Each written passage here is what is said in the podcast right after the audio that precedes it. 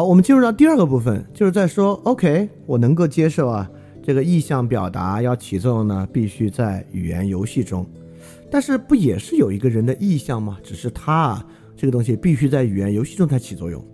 好，第二部分呢，吴正就在说啊，不是的，意向本身就是一种语言游戏，而不是说它是来自于我们内在的一种指向的，没有这个内在指向，它本身就是语言游戏。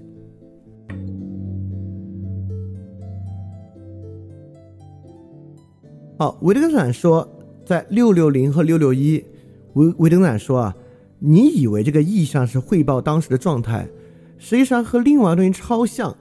一说呢，我们就理解到，哦，这东西确实不是汇报状态。维特根斯坦说啊，我当时要说的，这就是汇报当时的意图，对吧？我当时要说的是啥？这一个表达式的语法，和我当时能继续说什么什么这一表达式的语法，非常具有亲缘关系。这个初听起来会非常难理解，什么叫做我当时能继续说，和我当时要说有亲缘关系？这跟我们之前举的一个例子有关，也就是说，我们经常有一种语言游戏，是说，哎，刚比如说我我我跟另外一个人聊一个事儿，聊到一半被人打断了，打断之后那个人说，哎，刚才我们在聊什么来着？然后你想了一想，再说，哦哦，刚才我们在聊那个那个那个，这个话就接下去了。我们在上期分辨过啊，每次我们问，哎，刚才我们在聊什么来着？你几乎都没有在回忆刚才我最后一句话说的是啥，而是在回忆刚才的情境、刚才的整体氛围、刚才的语境。因此，你回忆的不是我当时要说什么，而是我当时能说什么来把这个话头接上的。这就叫做我当时要说什么和我当时能继续说什么这一表达式是有亲缘关系的，而我当时本要是一种意图的表达。维特根斯坦就说啊，我当时本想，我当时本要和你当时能怎么怎么想和你当时能怎么怎么要是有亲缘关系的。因此，六六零在第一个例子中呢是回忆力意意图。第二个例子中呢，是回忆某种理解，这两个是很像。而我们表达意图，绝大多数时候并不是回忆意图，而是回忆一种理解。所以啊，我们说他当时特别激烈的对抗大家，其实是为了希望大家关注之后能帮助他。我们这么说，并没有回溯他当时的意图。而是回溯如何能够理解他当时的行为，而这种理解根本不是靠心理学技术去洞察意图。很多时候，人们认为这样的一句话的表述背后是心理学，就说啊，一个人有时候虽然看着反抗你，但其实不是，他是吸引关注。我们认为这是心理学，这不是心理学啊，这是生活经验。好多时候，这就是一种语言游戏嘛，尤其是你日常求助。受阻的时候，你有时候就是以反抗来激发其他人的关注，就是这样啊。这不是心理学，这是语言游戏。因此，六六一维特根斯坦说：“你记起了你的一个意图，是你记起了一个过程或一个状态吗？不是啊。就像我举个例子啊，我们聊天说：‘哎，你昨天那句话说的是谁啊？’我问哪句话呀？那个人说：‘就是你说小时候经历很惨的那个。’你说：‘哦哦哦，呃，是那个谁谁谁。’你记起了当时这个，是你记起了一个过程或一个状态吗？不是，是你记起了一个语境。因此，这个时候呢，在这个语境之下，你唯一可能说的人，就是也不一定唯一啊，你最有可能说的人就是这个人，是这样关联起来的。所以说，这个例子维特根举的非常好，这个例子就说明了意图回忆和理解非常像，回忆起一个意图，特别不像还原当时的场景。而很像，哎，刚才我们聊到哪儿了？这样的一句话。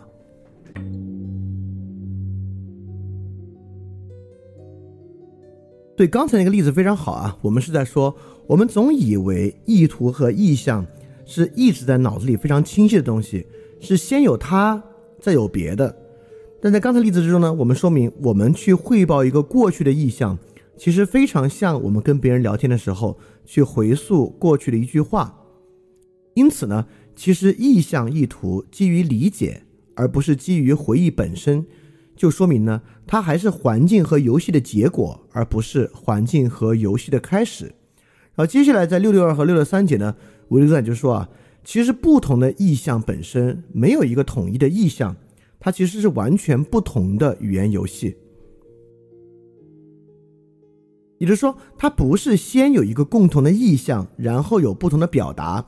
在这里呢，举的例子是我们指向一个人，也就是说，我们会觉得那就是我们指一个人是一个共同的意向，只是这个指这个人这个组件呢，可能有不同的价值。其实不是。在六六二，维特根斯坦说啊，如果情况稍有不同，他就不会不出声的用指头示意，而会直接对某人说，叫 N 到我这里来。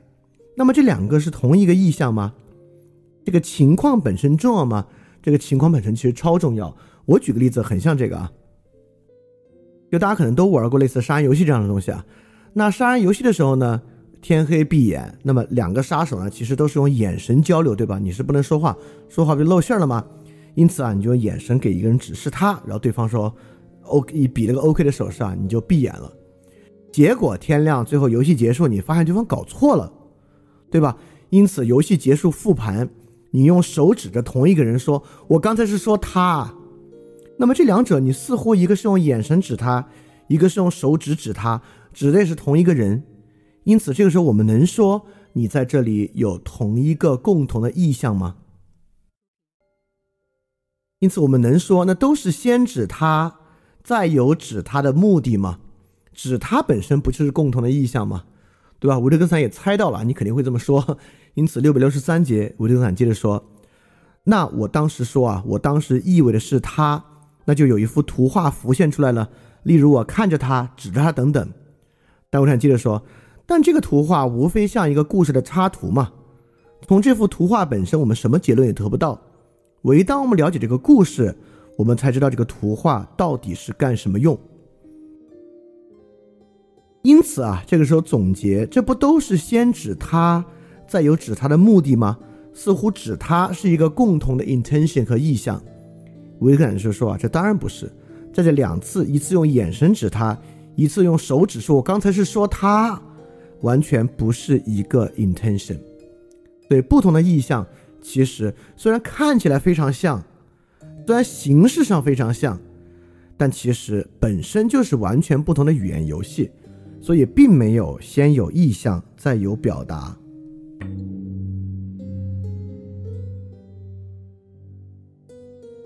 因此他接着说：“那我们怎么会很容易这么想？我们怎么会去想？不都是先指他吗？再有指他的目的吗？就难道不都是先指他？这个误导从何而来呢？”六百六十四节，维特根斯坦就说啊。因为在一个词的用法里，确实是有表层的语法和深层语法的。其实这个特别像我们在第十一节就说，我们怎么会觉得一切东西都是指物的呢？因为我们感到困惑，我们谈话中听到的词，在书写稿件和印刷品中看到的词，它们都有千篇一律的外貌，因此它们的用法没有清晰的呈现在我们面前，我们就以为啊，它们的用法都是一样的。因为它们长得像，所以说不都是指他吗？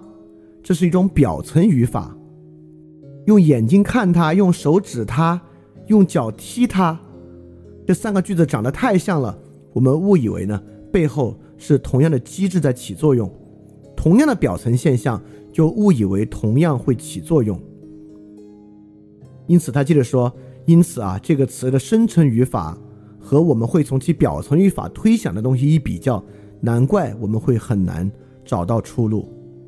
因此，当我们说我有焦虑的情绪，我有抑郁的情绪，我们就会想，情绪不都是指向某个东西的情绪吗？所以我们就想啊，焦虑指向对事情的看法，抑郁指向对自己的看法。这样的总结其实来源于表层语法，而不是来源于深层语法。那你就要问了，那深层语法里焦虑的本质是啥？所谓深层语法，就是指一个词汇起作用的语用，对吧？语法即语用，所以这个时候呢，深层语法你得看它在什么地方起作用。因此，焦虑指向对事情，抑郁指向对自己，这种简单的区分等等呢，其实都是表层语法起作用。它都来源于情绪，不都是指向某个东西的情绪吗？这样的表层语法，这个东西呢本身是强烈误导性的，所以这种误导性呢来源于表层语法的相似啊。因此，其实我们可以看到，在哲学研究之中，很多时候我们对语言作用机制的误解和错误来源于语法的相似性，来不是语法的相似性，来源于这个语言现象本身的相似性。因此，总结出所谓的意向性，其实好多时候都是来源于表面造句、语法和句子的相似性。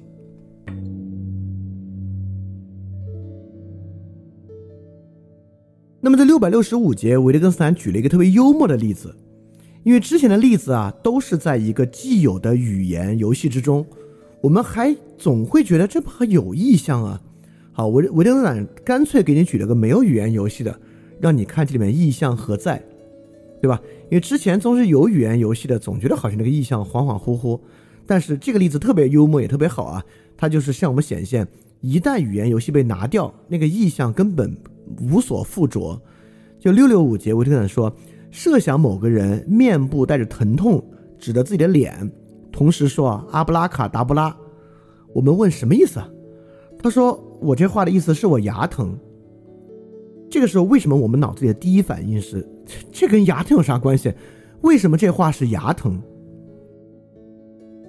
对吧？也就是当一个人主张我说了句话，我的意图是表达牙疼，我们的第一反应是这跟牙疼有啥关系？维特根向我们明确的指出，在另一种上下文里啊，我们却会主张人他说的话是由他的意图决定的。在语言活动中是最重要的东西。一个人的言行由他自己的意向性决定，但是这个人主张我说这话是牙疼，我们却在想，这话跟牙疼有啥关系？因此，在维特根斯坦举的这个阿布拉卡达布拉的例子里面，我的 intention 为什么就不成为第一性的东西了？而这话啥意思啊？却成为了第一性的东西。维特坦接着分析啊。我为什么？我们难道不可以说我用阿布拉卡达布拉意味牙疼吗？维特坦说可以，但是这不是一个表达意味的行为，而是一个定义。也就是说，我们可不可以用阿布拉卡达布拉表示牙疼呢？是可以的。你这是要做什么呢？不是要说我现在牙疼，而是说我未来将用阿布拉卡达布拉表示牙疼。我们得用定义行为来完成它。或者作为它的前提，而不是用意味行为作为前提，缺乏语言游戏，一个单独的意象甚至无法起作用。它对人引发的唯一反应就是：为什么会这么说？为什么能这么说？因此，在语言游戏之外，一个意象甚至都不能够单独存在。这个呢，其实跟我们第一部分说到的一点其实很像，就是说。就像我们说到那个安慰一样，对吧？也就是说，得先有语言建制，先有被语言包裹的感觉在那儿，它才能起作用。脱离这层包裹，我们都不知道是啥。在这个例子里面呢，就非常明确的表现出来了。其实这里还有个例子，维特根斯坦其实之前说啊，如果你去到一个陌生的外星球，你听他们说话，看他们做事儿。维特根斯坦当时是说啊，你是学不会他们的语言的，就是这个意思，因为你光看、光听，你是根本不可能了解那语言游戏是什么样的，除非你亲自参与进去才可以。也就是说，你必须在一个语言游戏之中，他才能够获得理解。我们进入外星社会，看他们说话，观察他们的言行，你是不可能知道、不可能学会那样一个语言的。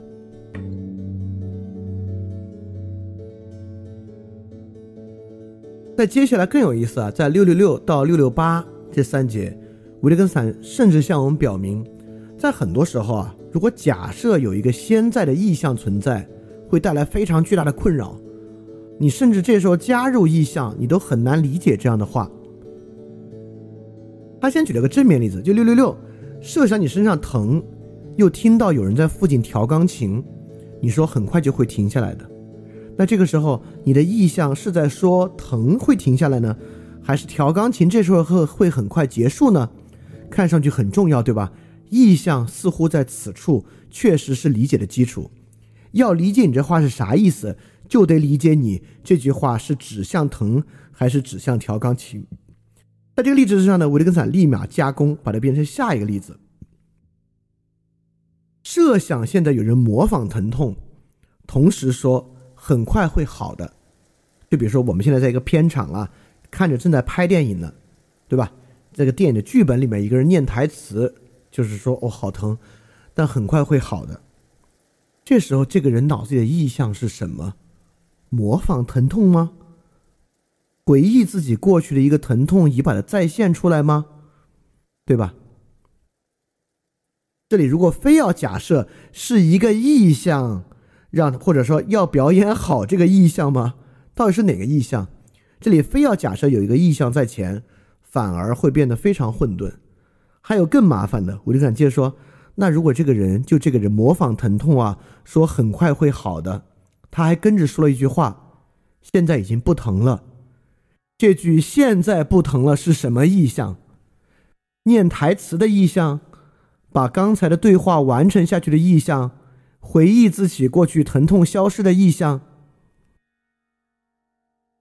对吧？为什么这句“已经不疼了”这么好玩又这么奇怪？因为我们总觉得疼啊，当然有意向了。比如说这个人牙疼，他的意向呢就是指向他的疼痛。但假设一个人真疼痛啊，一个人真牙疼，吃了止疼药，哎，说不疼了，现在不疼了，意向是什么？对吧？一个东西消失了，意向是什么？你说指向那个疼，但是那个疼消失，OK？那模仿疼痛说不疼了，意向是什么呢？我举了个更复杂的例子啊。一个人模仿疼痛在电影片场，但有一个小孩啊，不知道是演电影，真以为他疼，很关心他，他安慰这个孩子说：“啊，不疼了，放心吧，不疼了。”这时候意向是什么呢？疼吗？安慰孩子吗？等等等等的，就很难讲。在六六八，维特根斯坦举了个更有意思的例子，说：“但人不也可以这样骗人吗？”他说：“很快就会停下来，指的是疼痛。但如果你问你意味的是什么呢？他却回答：我意味的是隔壁的噪音。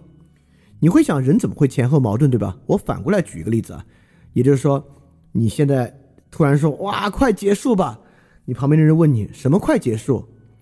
你其实是疼快结束，你是很疼的，但你为了怕他担心，你撒了一个善意的谎言，说我是。”希望隔壁的噪音快结束，然后等你真结束了，对方说：“你当时是指噪音快结束吗？”你说：“不是，当时其实是太疼了，我想这个疼快结束。”好，这里的意象是什么啊？你看，如果非要用意象解释，就得这么解释，我们就得解释，他先有一个疼的意象，再有一个呢想不让他人为其担心的意象。然后转向了隔壁噪音的意向，随后说希望噪音疼。如果非要用意象解释，就是这个解释；如果用语言游戏解释呢，就是说他现在撒了个谎，避免别人对他担心。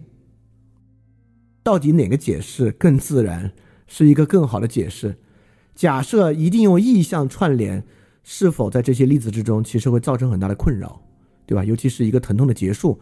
那你说疼痛的结束是啥意象？没有了，是指向啥呢？它都不疼了，它现在能指向哪儿啊？指向它原来疼的位置，不疼了。来，这都是可以造句这么讲一讲啊。因此这部分呢，维特根斯坦完全把这个意象拿掉，构造了一个如果你非要以意象作为言行的开始，反而会带来很大困扰的场景。啊，我觉得是维特根斯坦举例的例举例的能力真是登峰造极的一个例子啊！在这里，我们确实会发现，意象甚至都不是一个必要的东西，在很多很多例子之中。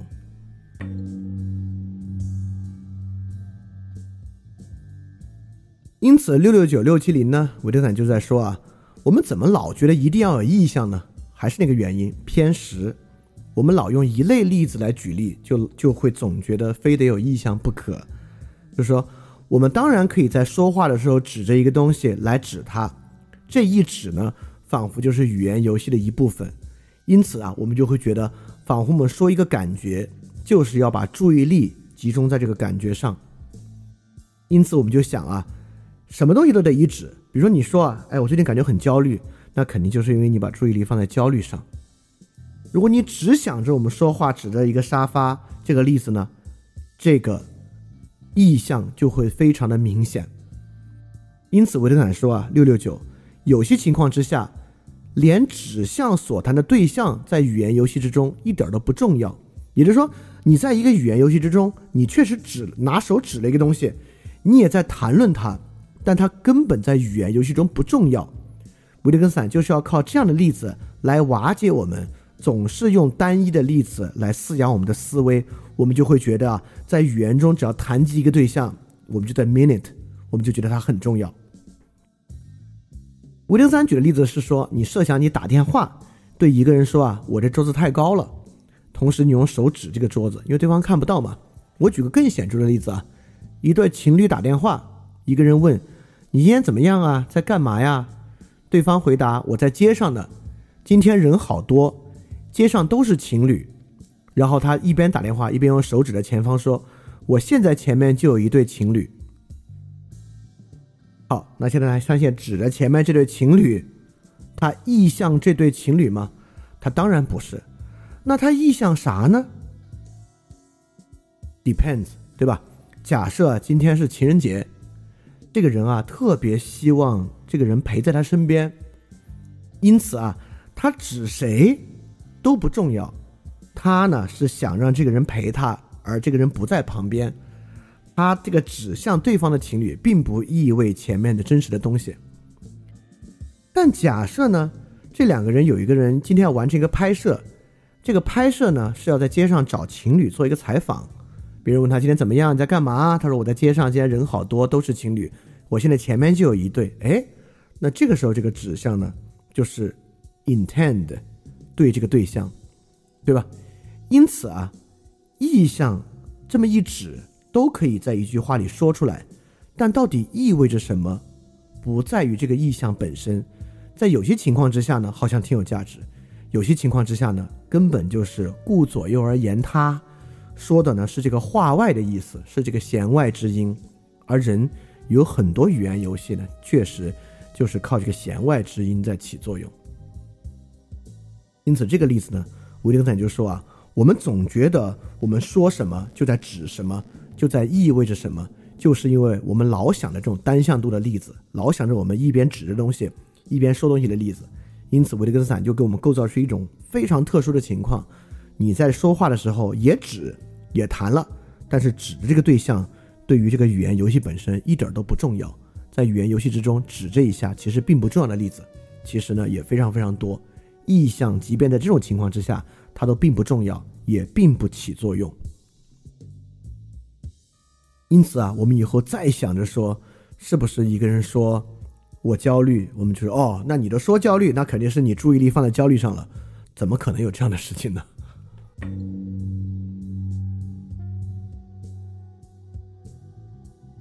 而六七幺维特根斯坦说明啊，这个意向型的词汇。有时候恰恰还不不是指你要专注到那个注意力点上，很多时候这个意向性词汇不是指那个点，恰恰是说要综观。六七一节就是这个，我就想说，倾听的内在活动指向哪儿？指向耳朵的声响吗？难道我没听见什么的时候就指向寂静吗？这当然是哲学病式的想法。我们都知道，我们给一个人说啊，你要学会倾听哦。当我们说学会倾听的时候，很多时候指的恰恰就是你不要太快速的去猜对方的意向。很多时候，当一个人在听别人说话的时候，说你是不是其实就是要说啥啥啥，不是他会倾听，恰恰呢是他不会倾听。我们有时候说你要学会倾听哦，是什么意思啊？是你要学会去判断对方的意向吗？不是。恰恰是不要太快去判断对方的意向，恰恰指呢要获得一个综观，要获得呢能够获得这种听觉印象的方向，而不是指向某种专注的注意力。所以说，维特根斯坦这个例子举的也很好啊。很多时候，意向性的词汇呢，恰恰不指注意力，而指综观。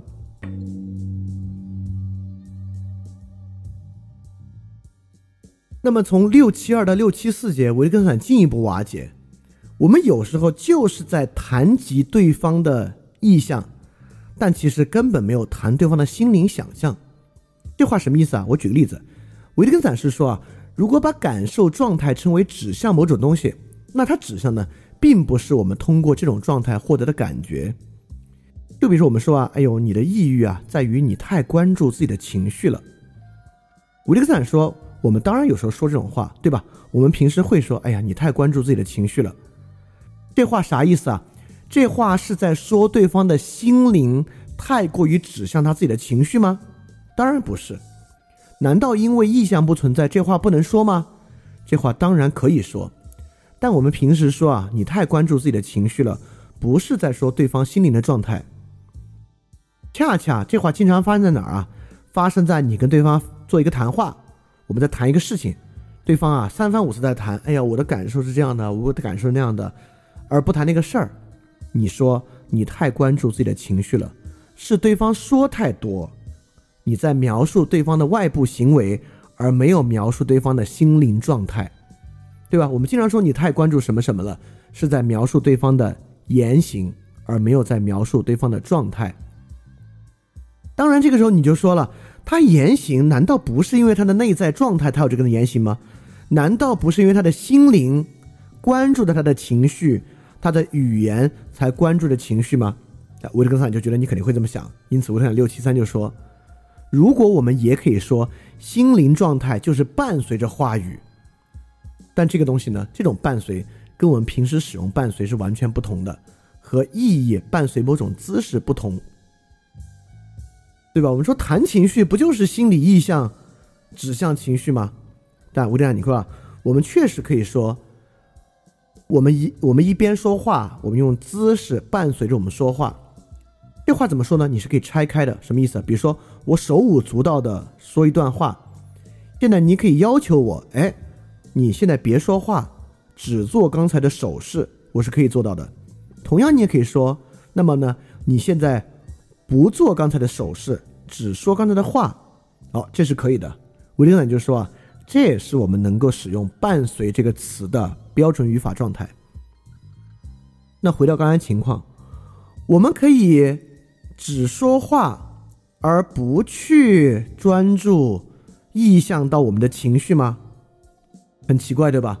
反过来更奇怪，我们可以只去指向我们的情绪，但是甚至在脑子里都不形成话语，不凝结为“抑郁”这两个词吗？更不可能，对吧？因为我们没有 feeling in naked，都是被语言包装的。所以说，我们这时候说心灵状态伴随话语，这个伴随呢，其实是一种误用，并不存在这样一种伴随，因为它明显和一种标准的伴随的语法是不一样的。所以说，在六七四，我就想问：有这样的说法吗？我刚才其实并不意味着我的疼痛，或者我刚才用这个词意味着什么呢？我注意力啊，一半在疼痛上，一半在噪音上，这种话都很奇怪，对吧？它是不是人话？我们注意力一半在疼痛，一半在噪音上，也就是说，我们一旦想象意象，我们想象意象的切分啊，意象的独立啊，其实都是一种错误的用法。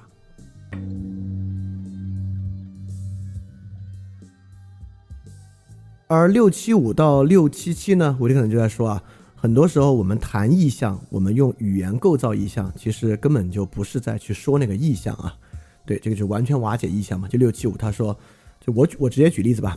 我们经常会质问别人，你在想啥呀？对吧？这话经常说，这话呢，一般表达对对方某种行为的不可思议。如果对方是说，哦，我刚才在想什么什么，你可能会删他，对吧？你就是说根本没有在想知道对方到底在想啥。你在想啥呀？似乎是在对问对方的意向，实际上是在说你太不可理喻了，你是傻吗？对吧？他其实就这个意思。而接着在六七六，维特根斯坦说：“我用这个词意味的是什么什么？它确实是个传达，但一点没有传达一个人的心灵感受。”我来帮他举例子啊，比如说我说：“我说工资这个词不是那个意思啊，我没有汇报我的心灵感受。”而是在汇汇报一种外部可能造成的误解。这个误解来自于大家对于“约定俗成公知”这个词汇可能带来的误解。在第二个例子里更明显，我说，我这个话听着像是开玩笑，其实我真是那个意思，对吧？这不是在做心灵感受的传达，而是在澄清一种外在的误解，说明我这个话采用了一种外在开玩笑的方式。你看，刚才我们说啊，在钢琴。和噪音的例子之上，我们说啊，我一半注意力在钢琴上，一半注意力在我的疼痛之上是荒唐的。但维特根斯坦立马给你举了个例子，他举例子人超级厉害。他举例子是说，我们绝对在某些情况之下可以谈一半一半。比如说，我们就谈半开玩笑嘛。我们可以说一半是因为你嘛。我们经常跟人说这事儿我半开玩笑说的。经常啊，比如说两个情侣之间说啊，你做这事儿是因为完全因为我吗？你说啊，有一部分是因为你吧，也就是说，我们说我半开玩笑是在汇报我的意向吗？我们说哦，这事儿部分是因为你吧，是在汇报我还有另一部分的意向吗？维利斯坦说，当然不是了，你是在表达程度。至于你现在不好意思说我做这个全是因为你，你说部分是因为你吧，是在表达一个比他次一点的程度。你说我这事儿半开玩笑。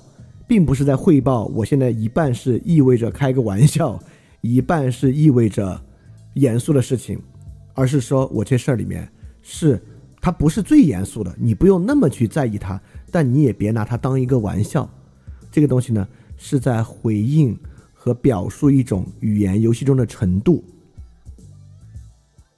所以说，有非常丰富的、明显好像是在说意象的语言表象的语言游戏。其实一点儿都没有指向所谓的意象。刚才其实我们举了很多很多例子啊，比如说在这里呢，意象呢都是有各种各样的功能，意象在表达程度，意象呢在表达澄清某种外部的误解。你太关注自己的情绪了，是在表达对方说的比较多，而不是想的比较多。学会倾听的意象呢，不是要聚焦，而是要综观。情侣打电话，指着前面啊，指着前面说：“哎，我现在前面就有一对情侣呢，根本就没有意向这个情侣，而是这个言外之意。”等等等等的。因此，就第一部分呢，我们是在说明啊，这个意象必须在语言游戏中起作用。但似乎呢，意象啊，还是在说人内心的某种意向性、某种意味的事情。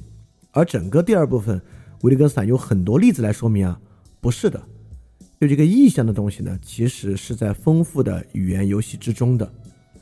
那我们就还会说，那总还有一种意象，指的是人心里的那个东西吧，指的是人心里某种意向性吧。好，那我们就进入最后一部分啊。维特根斯坦说啊，连你以为的那些啊，其实都是外在语言游戏对象，并不是来自于他内心的某种意向。意向呢根本的外在。